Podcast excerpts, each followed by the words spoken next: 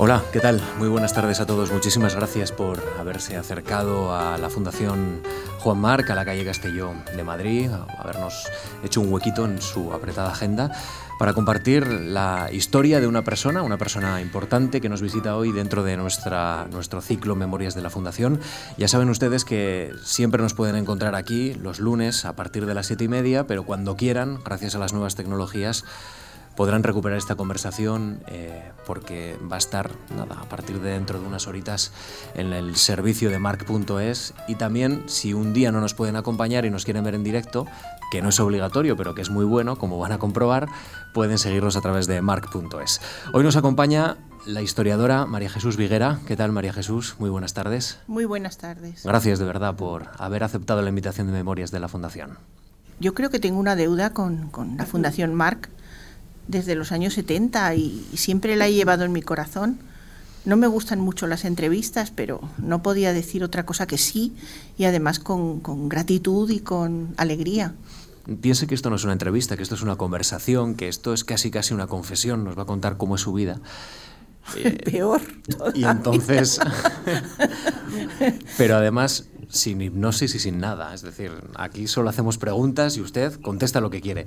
En todo caso, déjeme que presente eh, Vigueras, historiadora, catedrática emerita de la UCM, miembro de la Real Academia de la Historia, una persona con amplios conocimientos, una persona muy comprometida, como veremos, con la cultura, con las mujeres y, además ha comisariado varias exposiciones interesantes sobre su área de conocimiento, que fundamentalmente es el Al-Ándalus y, toda la historia que nos conecta con esa tradición musulmana, que le quiero preguntar lo primero, ¿usted cree que los españoles eh, habitualmente sabemos cómo es de importante esa herencia musulmana? ¿Cree usted que, realmente sabemos ponderar el peso de ese pasado? No sé, no lo sé, no, no lo sé. Pero lo que sí sé seguro es que hay, tienen muchas formas de percibirlo. Eh, todos los días emplean varias decenas de palabras que son árabes de origen. Es decir, viven en, en esas palabras que son árabes. Y yo creo que todo el mundo las percibe. Después están los monumentos, está la cultura, la cultura escrita, llena nuestra cultura española de tantas referencias literarias. Hay tantas, tantos síntomas, tantos testimonios de la importancia de la presencia árabe en Al-Ándalus y por tanto en la península ibérica, que quien no lo sepa es que está un poquito descuidado. Por eso no, he contestado directamente la pregunta, sino indirectamente tienen motivos para saberlo, tenemos motivos para saberlo. Y sobre todo para eh, respetarla e interesarnos por ella, porque es uno de los grandes legados históricos que tenemos en España. Superpuestos, hay varios legados, y este es uno, yo creo que de los más importantes, sobre todo es el más próximo a nosotros. Es curioso porque ese contacto es muy importante y es muy cotidiano y, es verdad que, es una de nuestras eh, joyas importantes. No hay nada más que ir al sur, pero no solo al sur, sino que hay muchos restos en, muchas localidades de nuestro país y sin embargo el contacto que tienen los españoles con la tradición musulmana o con la cultura musulmana suele ser a través de, los informativos, del telediario. Y ahí hay, si me permite la expresión, una pena, la pena de telediario. No, no siempre se relaciona esa cultura y su riqueza con elementos buenos y positivos. ¿no? Y esto al final va creando, no sé si una reticencia, pero sí un alejamiento probablemente. Sin duda los acontecimientos que han ocurrido en el mundo en los últimos años han alejado de una forma dramática e injusta la civilización occidental y la civilización oriental, o la, digamos, la civilización eh, europea y la civilización árabe. Y eso es muy lamentable. Hay una falta de, raciocinio eh, o de análisis en, en estos alejamientos y en estos enfrentamientos. Eh, suscitar, incitar al enfrentamiento no sirve para nada. Solamente sirve para que determinadas potencias del mundo puedan distraernos con, esas, con esos conflictos eh, el ser humano lo que tiene que buscar es el entendimiento con las otras culturas. Y quizás las noticias diarias dichas de la manera trágica y culpabilizadora contra los árabes con que se dicen determinadas noticias, los árabes en general son malos porque hay algunos que hacen cosas verdaderamente terribles, pero condenar una civilización entera por unos acontecimientos puede ser un sensacionalismo, puede ser un, interés perverso y etcétera, vamos ya. Sí está clarísimo, yo creo que todos lo tenemos clarísimo. Eh, lo que no podemos es eh, condenar a millones de seres humanos por lo que hacen tres o cuatro.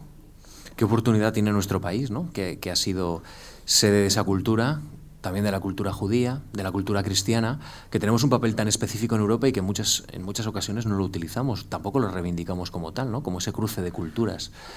Es una de las cosas que yo propongo siempre que puedo, y es precisamente que España recupere, a través de Al-Ándalus, esa posición de eh, dialogante privilegiado en relación con los países árabes, que son muchos países y muchos millones de seres, y que lo tuvo en determinados momentos.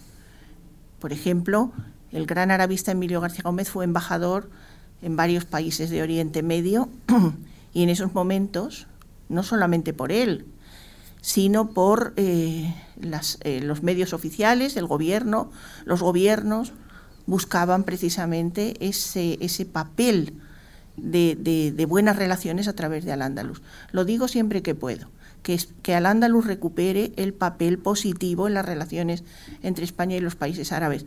Creo que solamente vamos a ganar con eso. Hace unos meses estuve en un gran congreso en Portugal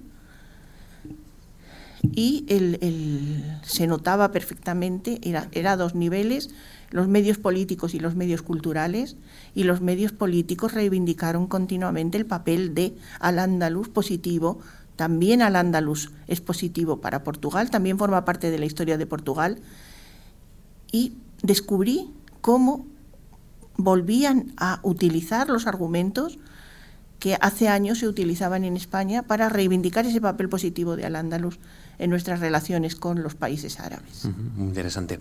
En los próximos minutos hablaremos de una parte muy importante de María Jesús Viguera, que es la de los manuscritos. Eh, esa es la unión que tiene con la Fundación Marc, pero ha sido tan importante que ese fue el discurso de acceso a la Real Academia de la Historia hace unos cuantos meses, los manuscritos árabes en España. Pero eh, déjeme no tanto hablar de los manuscritos, ahora si hay algunos de los que nos están escuchando o han recuperado después la conversación en el podcast, en el audio, María Jesús eh, es una profesora que ha tenido mucho contacto con la historia, pero también con la literatura, se ha interesado por autores árabes y leo, por ejemplo, algunas de las cuestiones que he encontrado. ¿no? Ha traducido y estudiado al egipcio Navid Mahfoud, ha publicado una antología de textos árabes, La farsa de los mendigos, que es un texto de teatro árabe de las sombras. Em, le quiero preguntar, y aunque sea casi casi para una aproximación, díganos unos cuantos autores de estos que nos permitirán gozar de esa diversidad o esa validez que tiene la cultura árabe y que son accesibles ahora mismo, que los podemos comprar en cualquier librería. Un consejo, por lo menos para nosotros. Son accesibles los autores andalusíes. En Al-Ándalus escribieron obras genios de tal categoría literaria y cultural como Ibn Hazm, el autor del Collar de la Paloma, por solo citar uno o dos o tres, el, poeta Al-Mutamid de Sevilla, no sé, podría citar 50 o 60. La cultura andalusí es verdaderamente excepcional, de una riqueza reconocida. No hay nada más que adentrarse, y además está muy traducida al español. Los arabistas han traducido muchas obras fundamentales. Y la literatura árabe moderna, a mí, me enriqueció. Fue la primera gran literatura universal que yo leí muy joven y que me, formó y me enriqueció culturalmente. ¿Cómo de joven? Pues vamos a ver, desde los 18 años o una cosa así, o 17 años. Yo ya había leído mucho, pero en, los autores árabes encontré un reflejo complejo del ser humano en, todas sus, en todas sus componentes. Un reflejo, ¿sí? Complejo y profundo del ser humano, en todos sus aspectos anímicos, sentimentales, humanos. Una prueba magnífica es Najib Mahfoud.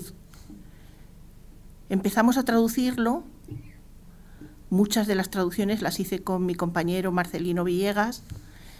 Traducíamos mucho, íbamos, recorríamos editoriales y revistas por Madrid para que salieran a la luz y se publicaran.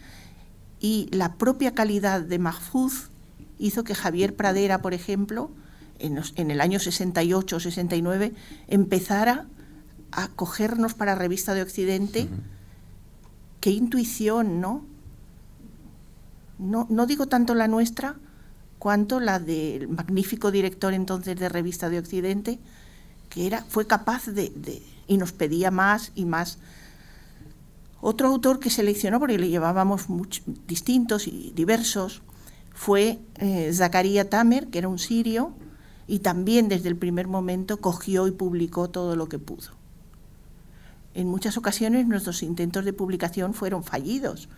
Yo recuerdo que a Esther Tusquets, después de una noche en coche, conduciendo yo hasta Barcelona para amanecer a una cita con, con Tusquets, pues no, no, no, no, no fue receptiva al, material literario para mí espléndido que le llevábamos, ¿no? Todos esos esfuerzos, unas veces con éxito y otras con menos. Bueno, eh, Alianza Editorial nos pagó una antología de relatos de Mahfoud a media, en el año 72 o 73, nos pagó incluso y no se publicaba nunca. Entonces, eh, cuando le dieron el premio Nobel a Mahfoud, en el ochenta y tantos, ya habían pasado muchos años, de repente eh, una persona muy conocida de Alianza Editorial me llamó, ya sabes que ese libro es nuestro, que os lo pagamos. Sí, sí, sí, pero sacadlo ya. Y ese es un libro que, que titulamos Cuentos ciertos e inciertos, que es una muestra de una de las evoluciones de Mahfouz. ¿Y esto, todo esto lo ha hecho por amor a la cultura árabe? Por amor al arte, sí. Bastante por, por amor a la cultura árabe. No sé si por amor a la cultura árabe como un reconocimiento de los valores que yo encontraba en la literatura, en la historia. Es casi como un voluntariado cívico. sí, quizás sí. Un compromiso con, con, una cultura que usted conocía bien y que quería dar a conocer a muchas personas que no la que conocían. Que yo empezaba a conocer bien y, me, y me convencía y me, me, daba cosas, me procuraba, me daba cosas, sí, me daba, me daba elementos, elementos culturales y vitales importantes. Usted ha dicho de que conocimiento. Que comenzó, Pero eso mismo no solamente me ha pasado a mí. Yo recuerdo especialistas en francés que comentaban cómo la literatura franco-árabe, la que está escrita por autores árabes en francés y que es muy amplia en todo el norte de África, la distinguían y muchas veces la preferían a las literaturas sofisticadas de los años, o las literaturas sofisticadas europeas. Era ese latido especial de vida que tenía la literatura árabe. Se capta muy bien, muy bien en la trilogía de Mahfouz, por ejemplo. Por eso le dieron el premio Nobel y es el único de los autores árabes, pero muchos otros habrían merecido el premio no. Pero eh, bueno, eso no es importante. Usted planteaba que empezó a leer literatura en árabe a partir de los 18 aproximadamente, ya en época universitaria. Sí, sí, 17. 17, 18, pero 17. ¿por qué se interesa por, por este ámbito? ¿Por qué se interesa por la cultura árabe? Cuando yo tenía muy claro que quería hacer filosofía y letras, porque aparte de ser habitual, tenía varios precedentes en mi familia, una hermana de mi abuela se doctoró en historia en Madrid en el año veintitantos. Mi madre estudió filosofía y letras en Madrid también. Pero yo iba a estudiar historia del arte. Pero el, primer año que di árabe, en primero de comunes, fue una lengua que me deslumbró. Y cuando yo lo quise explicar una vez a una persona un poco impertinente que me preguntaba por qué, le dije, por simpatía genética. Y esa persona pegó un brinco. ¿Cómo? Y entonces yo le dije, sí, mi madre estudió árabe en la Universidad de Madrid con un profesor magnífico como fue García Gómez. Y es, era todo el idealismo con que mi madre vivió la universidad. Se casó antes de terminar, un año antes de terminar su carrera, y después se dedicó a sus siete hijos, de manera que eh, eh, lo que nos podía transmitir era un idealismo puro por la universidad. Y eh, especialmente la lengua árabe, porque encontró ese profesor magnífico. Y es muy importante que la gente encuentre guías magníficas, que los jóvenes encontremos. Esa es una enseñanza también para la Fundación Marc, que en ese sentido yo creo que cuida mucho esa, esa perspectiva, la tiene en cuenta de alguna manera, quizá no explícita, pero sí implícitamente. Antes de que empezara el curso, mi madre, no sé de dónde, sacó eh, su, su, gramática de árabe, me la dio y dijo, ve, ve leyéndola. Y, y eso me dio un impulso. Todos los seres humanos procedemos por impulsos. Luego veremos que la beca Marc fue un gran impulso. Pero pensemos en todos los impulsos positivos que hemos tenido a lo largo de nuestra vida. Ese libro fue la chispa que encendió el motor, probablemente. Ese libro, sí, sí, sí. bueno, tampoco me voy a extender. María Jesús, eh, usted nace en Ferrol, los cinco primeros años de vida los pasa en algunas ciudades porque su padre va cambiando y con, y con su padre el resto de la familia va cambiando de lugar de trabajo y, después vuelve usted a cambiar algunos, eh, algunas ciudades más eh, hasta llegar a los 18.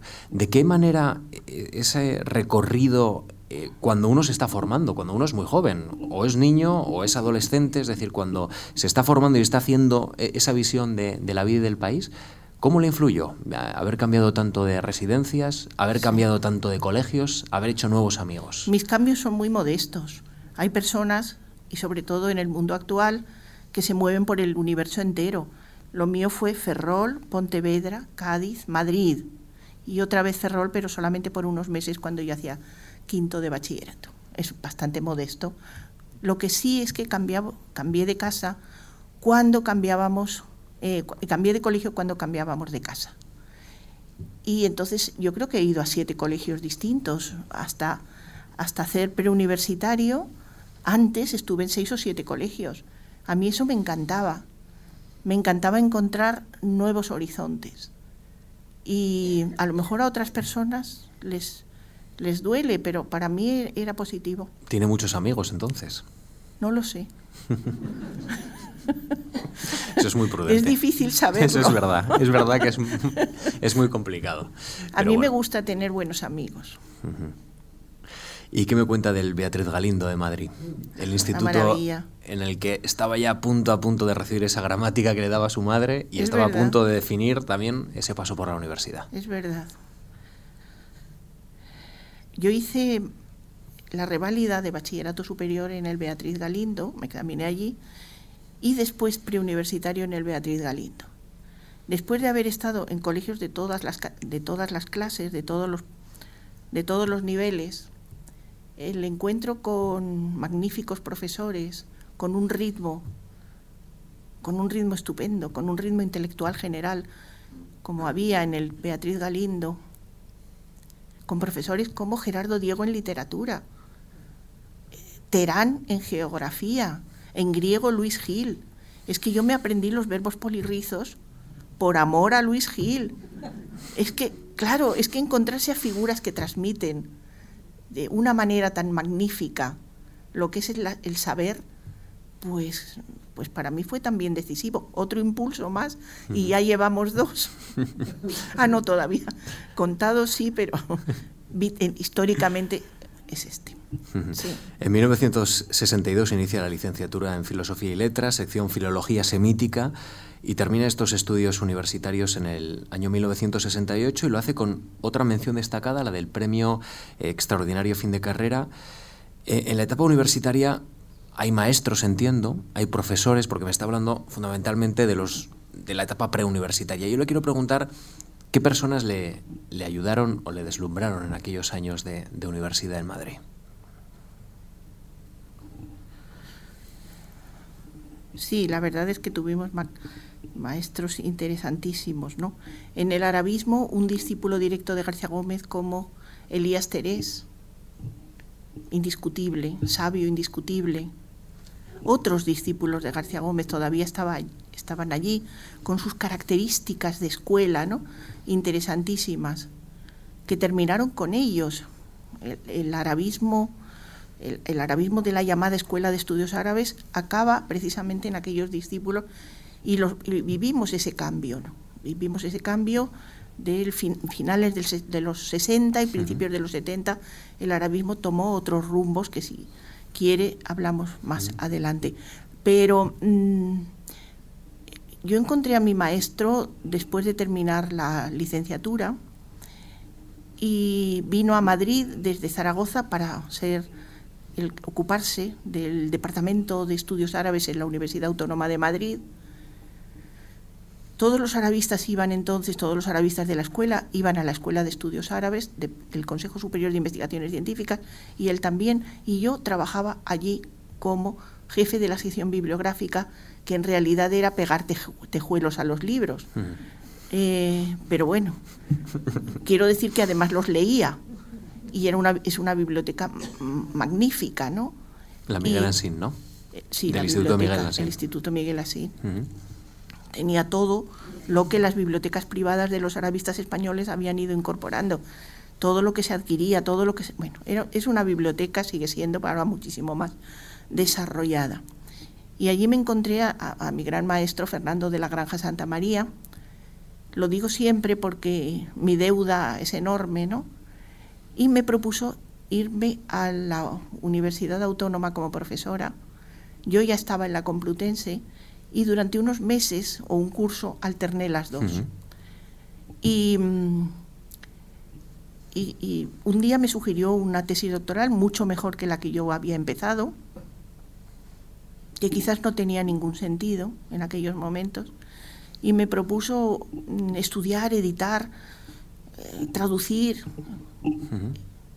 un manuscrito árabe del Escorial, el 1666, que contiene una biografía elogiosa de un sultán de los benimerines del siglo XIV que se, llama, se llamaba Abul Hassan y es el que luchó, vino a la península en alguna ocasión a defender a los nazaríes de Granada y acabó derrotado por Alfonso XI en la batalla del Salado, que los árabes llaman batalla de Tarifa. Y eso es un manuscrito muy extenso y para mi suerte aunque me molestaba al principio, no, eh, no contenía una historia fenomenológica, sino una historia completa, muy ideologizada, y, y, no contaba los hechos como las crónicas habituales. Era una biografía que podía calificarse de espejos de príncipes y que me puso en contacto con una forma de hacer la historia que entonces eh, es la que se propugnaba, que iba más allá de lo fenomenológico, ¿no? Yo recuerdo que leí muchas, mucha teoría sobre, sobre esto, la, escuela de los anales, etcétera. Un libro que me vino muy bien, como el de Paul Baines, sobre la, el concepto de lo histórico, etcétera. Y me venía eso muy bien porque encajaba además con la evolución del concepto historia que se estaba produciendo en esos momentos.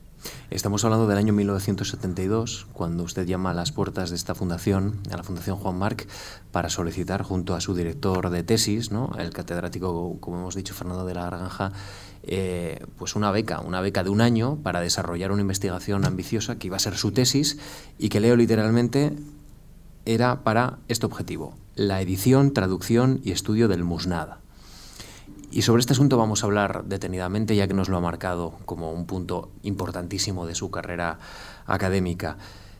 El sultán em, al que se refiere esta crónica, que según entendido es el señor Merini Abdul Hassan, ¿verdad? Eh, tuvo una gran actividad política en el norte de África y España. ¿Nos la puede explicar? ¿Puede explicar que era una gran actividad política en el norte de África y España en el siglo XIV? Por supuesto está lo económico, que tuvo una proyección enorme, yéndose hasta Mali, etcétera, pero yéndose como intervención legal. Pero si hablamos de la gran proyección eh, político militar, fue enorme. Ya he dicho que vino con sus tropas, lo mismo que sus antecesores, los sultanes benimerines, a la frontera nazarí, ¿no? o a la batalla del Estrecho, peleando en las fronteras terrestres y en las fronteras marítimas de la primera mitad del siglo XIV para intentar apuntalar esa presencia en este occidente de, los nazaríes y de los benimerines. Pero es que además eh, intervino en el centro del Magreb, lo que hoy es Argelia, y conquistó varias ciudades, intervino, eh, sustituyó a la dinastía de los Dayaníes, que en esos momentos dominaban en el centro del Magreb, intervino en Túnez también, fue con sus tropas, es decir, intentó, como otras grandes dinastías magrebíes que le precedieron, los almohades mucho y los almorávides mucho menos, crear un área eh, política cohesionada, más o menos cohesionada, que es la del occidente islámico, incluyendo al Andalus, el norte de África, y esa, esa fue la, una política que desarrolló eh, Abul Hassan al-Marini. Y esta crónica no nos cuenta todo esto, porque para eso están las crónicas históricas. Este libro es una biografía elogiosa del sultán y en 50 capítulos nos va desgranando una a una todas sus virtudes. Por supuesto nos cuenta su infancia o la familia a la que pertenecía, las grandezas de su dinastía, pero todo confluye para que todo eso, todos sus antecedentes dinásticos confluyan en lo que para el autor Ibn Marzouk es la personalidad extraordinaria de este sultán. Y dedica, el libro tiene 50 capítulos, cuarenta y tantos capítulos, a decir sobre su bondad, sobre su caridad, sobre su magnanimidad, sobre su justicia. Y todo eso está sacado, toda, todo el montaje, toda la estructura está sacada de espejos de príncipes, árabes, claro, eh, pero que tienen mucha relación con espejos de príncipes griegos, espejos de príncipes latinos y por tanto una tradición hasta cierto punto compartida. Hay que pensar que los árabes traducen, tradujeron, sobre todo en, Oriente, en, los abbasíes, propiciaron la traducción de muchísimas obras griegas de política, sobre política, sobre el bien hacer en política. Y esto la literatura árabe lo tiene, lo contiene. Y este autor había leído todo eso y algún otro libro como el de Turtusi, que es El espejo de príncipes, y, y todo esto está ahí. Entonces es una dialéctica entre lo que él narra del personaje como tal, y había sido muy allegado a este sultán, porque había sido su predicador, su mano derecha, en su predicador de corte, su lector del Corán, eh, y eh, las limitaciones de todo ser humano. Es, esa, mm. esa. En el expediente que, se conserva aquí en la fundación de su tesis doctoral y especialmente de su, de su convocatoria en la beca Marc, recuerda que el manuscrito Unicum pertenece a la biblioteca del Real Monasterio del Escorial.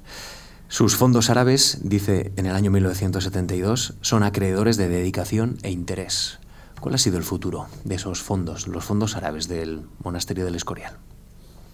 Ahora, con perspectiva de unos cuantos años después. Se van estudiando, hay, hay, casi todas las joyas están estudiadas ya, las grandes obras que hay en el, en el Escorial son conocidas, han sido estudiadas por arabistas eh, del mundo entero por supuesto, arabistas árabes, arabistas de todo, del resto del mundo, muchísimas.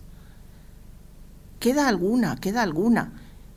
Estuve a mediados de octubre en Jordania, pues encuentro que un gran especialista jordano, Salah Jarrar, de un manuscrito del Escorial, ha sido capaz de extraer unos folios, es, un gran, un gran cadí granadino, Ibn Asem, eh, y ha sido capaz de extraer los, las máximas de sabiduría que este gran Cadi de, Granada va escribiendo, que son como reflexiones morales.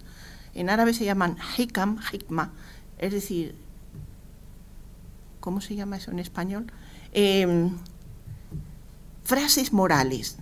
Frases, no son refranes, por supuesto que no, pero es... Aforismos. aforismos, puede, podemos llamarlos, sí, sí, estaría bien. Y entonces, es decir, seguirá dando sus frutos. los manuscritos del Escorial, que son 2.000, y, luego hay muchas carpetas con legajos que se conocen muchísimo menos. Ahí estaba precisamente los aforismas de Ibn Asem. Em, van a seguir esto. Además, muchas de, los, de sus manuscritos que han sido estudiados desde antiguo necesitarían unas nuevas, nuevas ediciones. Está una obra máxima como es la autobiografía del príncipe sirio Usama ibn Munkid,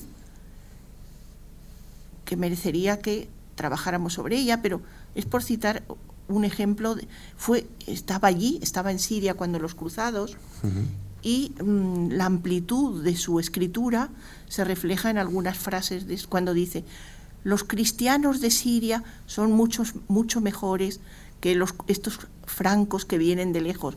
Estos cristianos, con estos cristianos de Siria ya estábamos hermanados.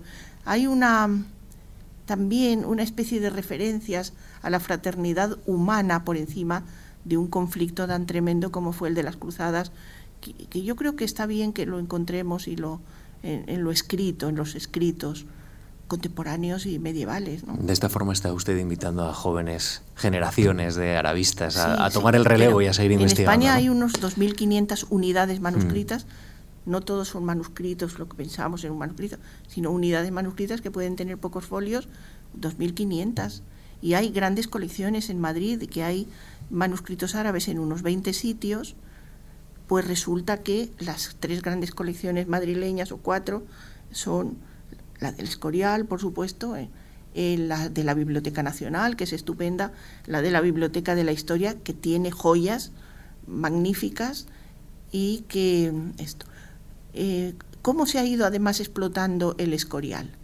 El Escorial se ha ido explotando en la realización de catálogos sucesivos, algunos muy buenos, por ejemplo, cuando a la fundación, se hizo la fundación, la refundación de la Biblioteca de Alejandría y a la reina Sofía, la reina Sofía tuvo el acierto de pedir que se enviaran determinadas obras o determinados catálogos de manuscritos o manuscritos y se le enviaron microfilmados los del Escorial y el premio fue grandísimo porque la Biblioteca de Alejandría nos hizo un catálogo espléndido de los manuscritos árabes del Escorial. Pero hay más, hay otros, hay más o menos dispersos, pero bien. Recuerda que cuando se solicitaba una beca Marc, también había que motivar la utilidad de esa beca, claro. Había que plantear qué utilidad uno podía encontrar para el país y para uno mismo. Y usted señala que para el país es consciente de la utilidad del tema porque nos permitirá, y leo literalmente, conocer mejor todo un periodo de historia común de Occidente en el Mediterráneo. Y añade, si se realiza convenientemente, resultará una aportación interesante a la investigación histórica española porque está hasta la fecha sin traducir ni editar el manuscrito del, del, Musnad. Sí, sí, era uno que estaba sin traducir ni estudiar. Y sin embargo, usted tiene que ir a Rabat a comparar ese manuscrito porque dice que es acéfalo. Y quiero que me lo explique. ¿Qué sucedía para que no estuviera la crónica completa o toda la información en esa crónica y tiene que ir a la Biblioteca General de Rabat? Los manuscritos tienen su vida propia y son seres, son seres misteriosos. Y siempre les ocurren cosas, ¿no? El manuscrito limpio y sin es muy raro, o que haya tenido una historia lineal. Los manuscritos cambian de dueño. Van de aquí para allá son objetos apreciadísimos. Y este manuscrito procede de la biblioteca del sultán Saadí, que, de la gran biblioteca real de los Saadíes de Marruecos, parte de la cual heredó uno de los príncipes en discordia, llamado Maulay Zaidan, que contrató el traslado de su, parte de sus manuscritos desde dos localidades. Eh, iban a trasladarlos pues desde Rabat a Sahuira, por ejemplo. Contrató una, un barco muy famoso, Notre Dame de la Garde, con, se sabe muchísimo de ese episodio, y cuando eh, eh, los iba a desembarcar, donde le dijeron, eh, pidió el capitán del barco que le pagaran de antemano el flete, el traslado y tal. Y el, príncipe dijo que no. Y entonces zarpó del puerto con todos los manuscritos a bordo. Es que los manuscritos son un tesoro. Bueno, eh, entonces fue apresado por corsarios cerca de Portugal, llevados a Lisboa, comprados por Felipe III o adquiridos por Felipe III y pasaron al, afortunadamente al Real Monasterio del Escorial. Los embajadores marroquíes enviados por los sucesivos sultanes de Marruecos hasta el siglo XIX, uno detrás de otro, que venían a reclamar esos manuscritos. Sobre todo en tiempos de Carlos III, vino algún importante y también ilustrado embajador marroquí que consiguió algunas, algunas cosas, pero se le daban otros manuscritos. Nuestros reyes tuvieron siempre claramente, con claridad que esa colección de manuscritos que no solamente procedían de Marruecos, esa era más o menos la mitad del conjunto, no podía deshacerse, ¿no? Y aquí están. Eh, yo creo que han cesado las reivindicaciones de los manuscritos, que han cesado las reivindicaciones marroquíes de los manuscritos del Escorial. Se llegó a un acuerdo definitivo cuando se fundó la Biblioteca Nacional del Reino de Marruecos y un acuerdo que, en el cual no voy a entrar ahora, pero ese asunto parece que está calmado, porque claro, reivindicar bienes culturales que están en, por aquí y por allá sería iniciar y sería abrir la caja de Pandora. Entonces, ese asunto está resuelto. Es, es, estupendo tener una colección tan importante como la del Escorial o la de la biblioteca de la Real Academia de la Historia, de la Biblioteca Nacional, etcétera, etcétera. Es, es, estupendo. 50 años después de esta beca, eh, usted menciona una tecnología que utiliza para analizar el manuscrito que es el microfilm. Yo le quiero preguntar si eso ahora mismo es útil para analizar este tipo de manuscritos o la tecnología les está ayudando mucho para avanzar en otros terrenos. Están todos digitalizados. Ahora precisamente lo que se discute, y el otro día, hace dos días, y además con continuas publicaciones, es la técnica para leer manuscritos árabes incluso eh, con un programa de ordenador en la revista al, al, USTA, eh, en la revista Al Usta hace dos días encontré nuevas mejoras. Eso va a ser maravilloso, ¿no? Porque es meter el manuscrito y ya no va a hacer falta que le den a nadie ninguna beca Mark más para el, de leer ningún manuscrito. Con meterlo, ahora el planteamiento tendría que ser distinto. Yo enfaticé mucho que eh, se, trataba de leer un manuscrito inédito, pero eso pronto también va a dejar de ser un mérito. Pero entonces lo era, lo era. Yo trabajaba en varios sitios a la vez y llegaba a mi casa muy cansada y sin embargo me dije a mí misma, motivada por la beca Mark, que todas las noches escribiría una página del manuscrito en un cuaderno y todas las noches lo hacía. Y eso, me, eso duró un año porque era es un manuscrito voluminoso. Y eso se lo tengo que agradecer también a la Fundación Marc. Si yo no hubiera tenido un año para presentar todo eso, a lo mejor hubiera tardado más. Ese es otro aspecto material, pero tiene su importancia, porque yo terminé la tesis muy pronto gracias a la beca de la Fundación Marc. Sabe que hablando de tesis, me ha llamado mucho la atención que su proyecto de licenciatura final eh, sea el prodigioso conocimiento del pez isla. Su tesis de licenciatura es el tema del pez isla y otros animales mitológicos marinos en la literatura árabe clásica. Cuénteme qué es el pez isla. Bueno, una memoria de licenciatura no tiene sentido. Y eh, si yo les hubiera propuesto eso como tema de beca, no me la hubieran dado. Pero eh, me tuve que pasar un poco a temas históricos que me parecía que, no sé, que eran más, aunque la literatura a mí me gusta muchísimo, pero es que esto es muy importante. En árabe y en muchas otras literaturas hay un género de mirabilia, de prodigios, de seres, de seres maravillosos, y yo acababa de leer mucho a Borges cuando se me ocurrió que podía hacer una memoria de licenciatura divertida sobre esto, porque la literatura árabe lo propicia, es decir, eh, no solamente el tema del pecisla, que aparece en las mil y una noches, etcétera, etcétera, y está en la leyenda de San Brandán, etcétera, ¿no? Nosotros lo tenemos, es lo mismo, ¿no? el episodio del viaje de Simba del Marino y la leyenda de, San Brandán es la misma, entonces se hunde el pez. Eh, bueno, es que mm, los medios seres, que era otro de los animales marinos eh, fantásticos de los que yo me ocupé, aparecen en diez libros árabes, sobre todo orientales, enciclopedias del enorme enciclopedismo que se desarrolla en árabe a partir del siglo XIII, y, hay un afán y un gusto por las enciclopedias, y ahí estaban muchos de estos animales fantásticos. Pero, bueno, sí, yo estaba muy influida por Borges y le copié mucho a Borges, pero también encontré cosas por mi cuenta, leyendo, leyendo, porque también mi padre tenía una maravillosa biblioteca, encontré que Gómez de la Serna estrenó en, en Buenos Aires una obra de teatro que se llamaba Los Medios Seres, en el cual ante el escenario lo que hacía para que apareciera el medio ser era que el actor o la actriz que llevaban parte en negro y la otra mitad en negro disimulado y la otra mitad se veía como un medio ser.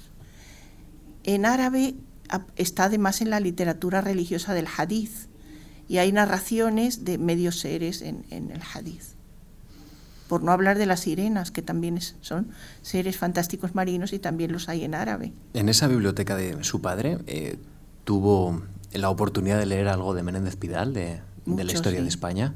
Porque usted ha sido, una de sus labores importantes ha sido colaborar en la reedición de, esa obra, de esa obra magna de la historiografía española. Sí, sí, sí. Que me lo encargaran fue otro gran impulso y fue precioso, fue precioso. Claro que sí estaba cortada. La, en la historia de España de Méndez Pidal, la historia del Andaluz estaba cortada en, el, eh, a principios del siglo XI. Había habido varias propuestas para historiar el siglo XI y todas, todas eran complicadas. Menéndez Pidal y García Gómez habían manifestado que cómo enfocarlo, porque claro, la multiplicidad de taifas hace que no haya un hilo conductor. Y, entonces Menéndez Pidal decía que a partir de la figura del Cid podía estudiarse todo el siglo XI con el eje de, eh, de Menéndez Pidal, eh, con el eje de con el eje del Cid campeador. García Gómez decía que no, que una figura andalusí como el Mutamid, pero eh, yo lo resolví sencillamente dedicando un capítulo a cada una de las taifas y los puntos de cruce se suscitaban según la taifa que más lo protagonizara. Y así salió el volumen 8.1. Entonces, les gustó cómo se hizo con un, con un equipo de arabistas de mi generación, de los alrededores de mi generación, y me encargaron el Almorávides y Almohades, y lo mismo, lo hicimos. Y después el Reino Nazarí de Granada. Y ahí todos nos extendimos muchísimo y sacaron dos volúmenes afortunadamente. Lo más interesante para mí fue trabajar en Espasacalpe, con ellos directamente, todavía Espasacalpe conservaba toda su, todas sus características ¿no? de siempre, de ser una de las grandes editoriales españolas, de tener un sentido cultural tan estupendo, todavía lo tenía, con trabajadores allí, en todos los que llevaban años trabajando en Espasacalpe fue un privilegio.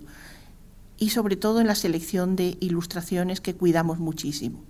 Yo recuerdo que me pasaba horas en el taller y que eran capaces de, si yo les sugería que había no sé qué en Burgo de Osma, desaparecer cuatro o cinco y marcharse a Burgos de Osma a buscar la... Yo me quedaba allí, a buscar la ilustración que fuera. Fue otra experiencia muy interesante. Está muy bien ilustrado, sí, la historia de España Menéndez Pidal es una gran obra. Estamos hablando de, impulsos tras la beca Marc.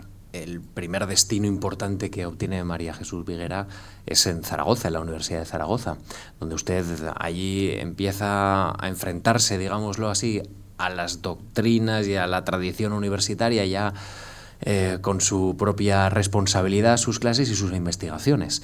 Y a partir de ahí inicia una etapa muy importante para María Jesús, que es la de la universidad propiamente dicha, ¿no? Yo empecé en la Universidad Complutense en octubre de 1968 como profesora ayudante de clases prácticas. Después, mi maestro, Fernando de la Granja, me ofreció la autónoma y estuve cuatro años en la autónoma.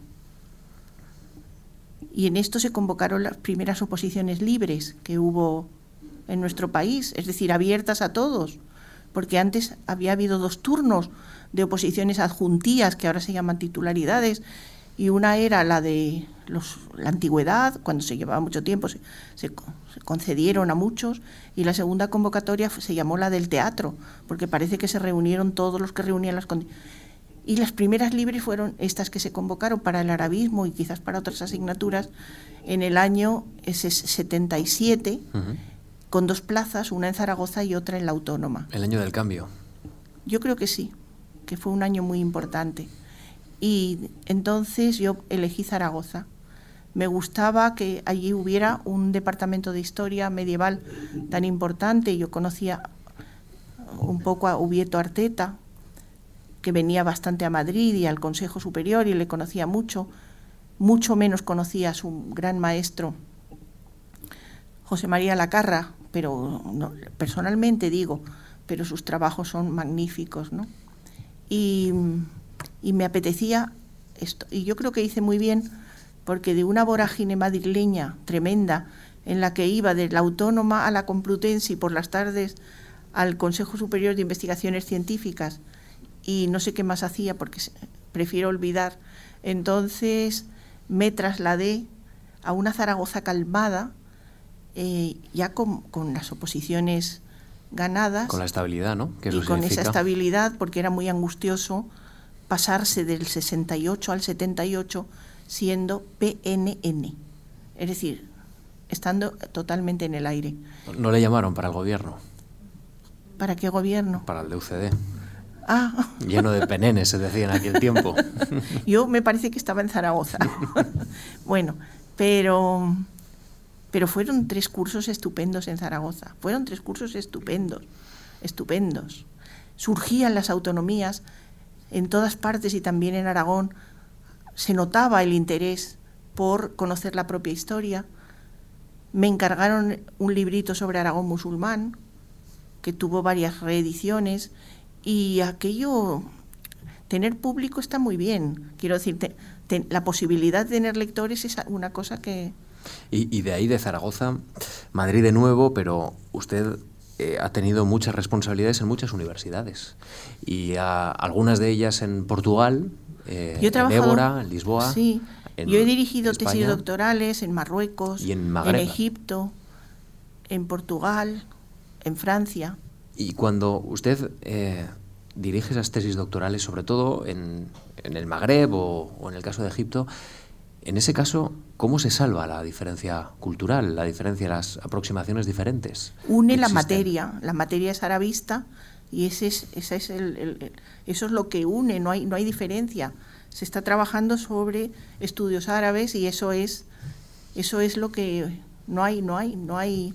Cuando usted, por ejemplo, ha estado en la Universidad de Fez y Casablanca impartiendo cursos, usted no sé si ha sacado alguna conclusión especial, pero ¿cómo nos ven? Es decir, ¿cómo, cómo ven allí a los que se interesan por el andaluz? Bueno, son dos universidades muy cosmopolitas. FEZ dejó de ser la gran universidad tradicional y anticuada para convertirse durante los años 80 en una gran universidad, y no digamos Casablanca. ¿Cómo nos ven? A los arabistas nos ven bastante bien. Eh, yo pienso que agradecen lo que podemos aportar, de la misma manera que nosotros agradecemos a los especialistas árabes lo que pueden aportar. Y me estoy refiriendo muy en concreto a la historia compartida, que es la historia de Al-Ándalus. Y lo que han hecho los investigadores árabes es muchísimo por esta historia de Al-Ándalus. Y eso, eso nos sentimos como colaboradores en una empresa de, de estudio que intenta saber la historia andalusí. El 30 de enero de 2015 es elegida académica de la Real Academia de la Historia y ocupa la vacante que ha dejado el fallecido Eloy Benito Ruano. La candidatura fue presentada por Serafín Fanjul, Miguel Ángel Ladero y Luis Agustín García Moreno y la ceremonia de ingreso se celebra pues relativamente hace poco, el 28 de febrero de 2016, así que usted es una joven académica. Muy joven. Muy joven académica. Demasiado. Y es joven académica con el discurso que ya hemos mencionado, los manuscritos árabes en España. Lo voy a mostrar porque fue un acontecimiento tan importante en mi vida eso le quería preguntar, si, si es otro de los impulsos que ha recibido. Sí, el nombramiento fue un gran impulso, claro que sí. Y pensé en un tema que pudiera ser útil. Hice un estado de la cuestión sobre nuestro conocimiento acerca de esos 2.500 unidades manuscritas que hay en España, con el objetivo no solamente de conocer lo que han representado para el conocimiento de nuestra historia, por eso se llama su historia y la historia, sino también de advertir sobre que su conservación es algo, tiene que ser algo prioritario. No, no me quedo en la, en la mera erudición cuando trabajo esto. ¿Hay alguno en peligro? Pues sí, hay colecciones, hay alguna colección que tiene manuscritos en peligro y que tienen que ser restaurados y, puestos en valor, claro que sí. A veces se solicitan para algunas exposiciones manuscritos de algún sitio y dicen que, no pueden porque no puede salir de, esto. Sí, los manuscritos es, es, un material muy, muy, muy débil, muy, hay, hay que tener mucho cuidado con ellos. Cuando eh, estaba documentándome para realizar esta, esta entrevista, esta conversación, mejor que entrevista, digámoslo así, em, eh, me llamó la atención el comentario que hizo un compañero periodista cuando usted le nombran o accede a la Real Academia. dice, ya en la Real Academia de la Historia hay tantas mujeres como en la Real Academia Española. No, hay más. Eso es lo que decía el compañero. cuando en el año 2015 o 16, 15 cuando fui nombrada, yo fui la sexta, y había más, hay más en la Academia de la Historia que en la de la lengua. ¿Y por qué hay tan pocas? Pero yo creo que ahora están intentando recuperar un poco, eh, todas las academias están intentando ponerse a tono. Eh, ¿Por qué hay tan pocas mujeres? Pues porque seguimos en una sociedad con residuos patriarcales, inevitablemente. Eh, es una sociedad patriarcal mucho más marcada cuando yo era joven y tal es decir, hace eh, unos años ha ido perdiendo rasgos patriarcales, es decir, el hombre como protagonista de producción y consumo ha ido cediendo, ese, no cediendo, eso no es así, ha ido cambiando y ahora se han incorporado mujeres al protagonismo de producción y consumo. Yo creo que es una cosa muy, muy mecánica, ¿no? Pero hay muchas más María Jesús Viguera que no están en la academia. Sí, ¿Y qué se puede hacer para que se abran estas instituciones? Pero también fulanitos de tal que no están en las academias, porque todas las academias de este país tienen unos cupos limitados. Pero eh, yo creo que, que, claro que debería haber más personas. Hay más personas que se lo merecen que... Son todos los que están pero no están todos los que son. Pero eso nadie tiene la culpa. Eh, esto es así. Y la esperanza es que son instituciones abiertas, ¿no? Claro. A su renovación permanente, ¿no? sí, eso es, eso es una dinámica de renovación muy interesante porque mm, todos sabemos que estamos allí unos años de vida y que por tanto tenemos que esmerarnos en, hacernos, en hacerlo lo mejor posible, porque es como nuestra hora de hacer todo lo que se puede en un sitio tan importante como la Real Academia de la Historia, que puede y hace una labor tan importante para la historia. Es que el, ser humano sin historia no es nada. He leído que parte de sus estudios recientes, y no tan recientes, tienen que ver con el papel de la mujer. El, papel de la mujer en el Magreb y también en, los países árabes. Y, yo y también en Al-Ándalus. Y en Al-Ándalus, efectivamente. Y le quiero preguntar cómo ha visto o cómo ve en estos momentos, mejor dicho, el papel de la mujer en estas sociedades. ¿Es la, una de las grandes cuentas pendientes? ¿Hay eh, avances notables? Dígamelo usted. Hay síntomas de avances, pero no hay unos avances generales, ¿no?